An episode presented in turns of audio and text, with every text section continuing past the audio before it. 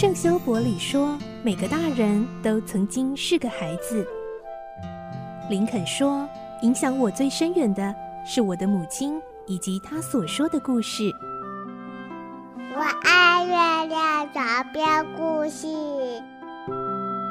晚安，月亮床边故事。小青姐姐邀请每一位大孩子、小孩子一起听故事，不管多忙，也要和你一起听故事。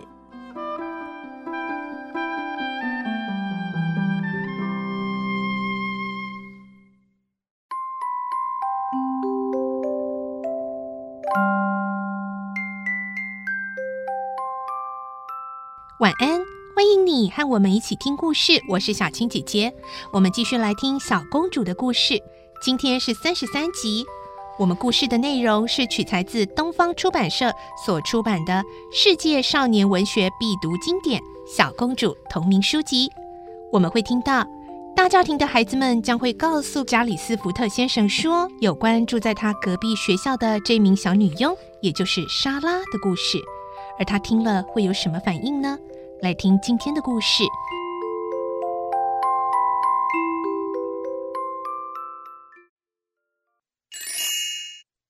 小公主》三十三集《小女佣的故事》。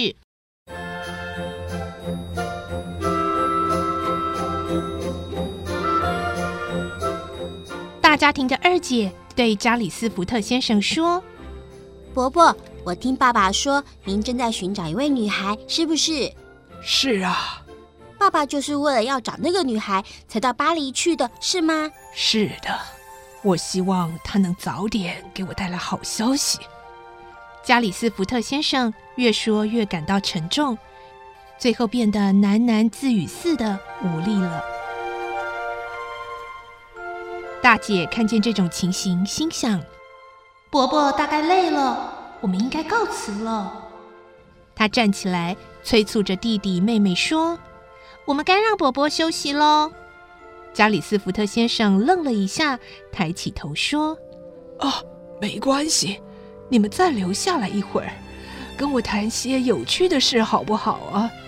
天快黑了，我们明天再来。伯伯，请您休息吧。嗯，伯伯，请您保重。伯伯，再见。孩子们告别后，开心的回去了。加里斯福特先生微笑地看着他们离去，但是他们的影子消失后，他又低下头，两眼充满苦恼。到底是什么事情让他这样忧愁呢？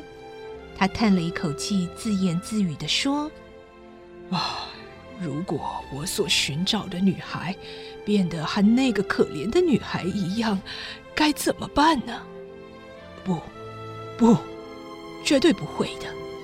那孩子一定还在巴黎读书。啊，希望是这样。希望那孩子早日出现在我面前。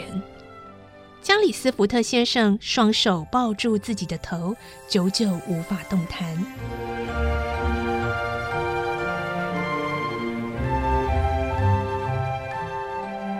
天晚上，加里斯福特先生向兰达斯说：“从孩子们的口中知道了关于隔壁那个小女佣的事。”兰达斯不觉挺起身子来说：“是那个小女佣吗？我早就想向您报告了。”接着，他述说了一遍上次小猴子跑到隔壁去的情形。先生，那个女孩的房间实在简陋，壁面脱落。大冷天，连一点火星都没有，床铺硬得像石头，衣服永远穿同一件。嗯，加里斯福特先生同情地说：“可能是孤儿了吧？看见他跟同样大的女孩都过得很幸福，他一定很羡慕吧？贫富差距这么大，实在是罪恶。可是，先生，我觉得奇怪的是。”那孩子并不羡慕别人，也似乎没有渴求。生活条件虽然差，谈吐举止却非常高尚，会让人怀疑他是没落的贵族。哦，刚才那些孩子也是这么认为。他的成长过程令人费解。您知道吗？我的英语说得不太好，经常觉得孤独。当我寂寞的时候，便偷偷地爬到屋顶上，从天窗看他的房间。所以我知道他的许多事情。时常有一个胖胖的学生去找他，还有一个小女孩也常去。他们一去，那个女孩便说些历史故事或童话给他们听。她故事讲得很好，那些孩子都听得入迷。有时她还教他们做功课。这个女孩看起来很聪明，我看她根本不像个女佣。在同一个阁楼的另一个房间里，也住着一个小女佣。这个女佣都称她小姐。依我看来，那个女孩不是生下来就是穷人。她以前一定是有身份的小姐。如果这样，那就更可怜了。加里斯福特先生沉重的闭起眼睛，大概又被心中的烦恼困扰着。兰达斯却没察觉地继续说：“我时常去安慰那个女孩，希望能让她快乐。那个女孩时常把自己的幻想说给来找她的孩子们听。”虽然我没听清楚他们说些什么，但是我知道她的意思是说，房间里如果如此如此，该有多好。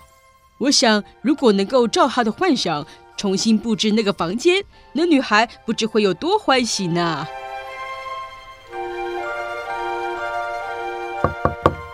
这时，房门外有人敲门，兰达斯匆匆的走去开门。进来的是大家庭的主人卡麦克先生，他刚刚从法国巴黎回来。加里斯福特先生急忙起身问：“卡麦克先生，结果怎样了？”这个，卡麦克先生疲倦的脸上浮现无力的微笑，接着坐在椅子上说：“唉，非常遗憾，我们弄错了。我在巴黎到处寻找。”后来在郊外找到那一所学校，调查结果却不是他。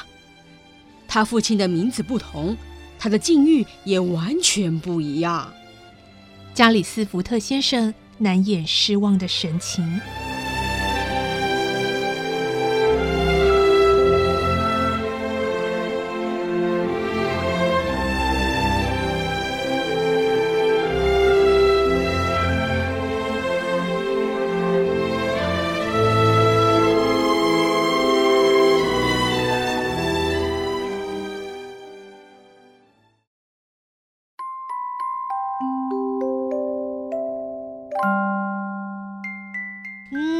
在今天的故事中，我们听到，原来加里斯福特先生在找一个小女孩呢。这个小女孩为什么让这个加里斯福特先生这么的嗯费尽心思，一定要找到呢？而找不到会变成忧郁成疾呢？下一集的故事，我们再继续来听小公主的故事。我是小青姐姐，祝你有个好梦，晚安，拜拜。小朋友要睡觉了，晚安。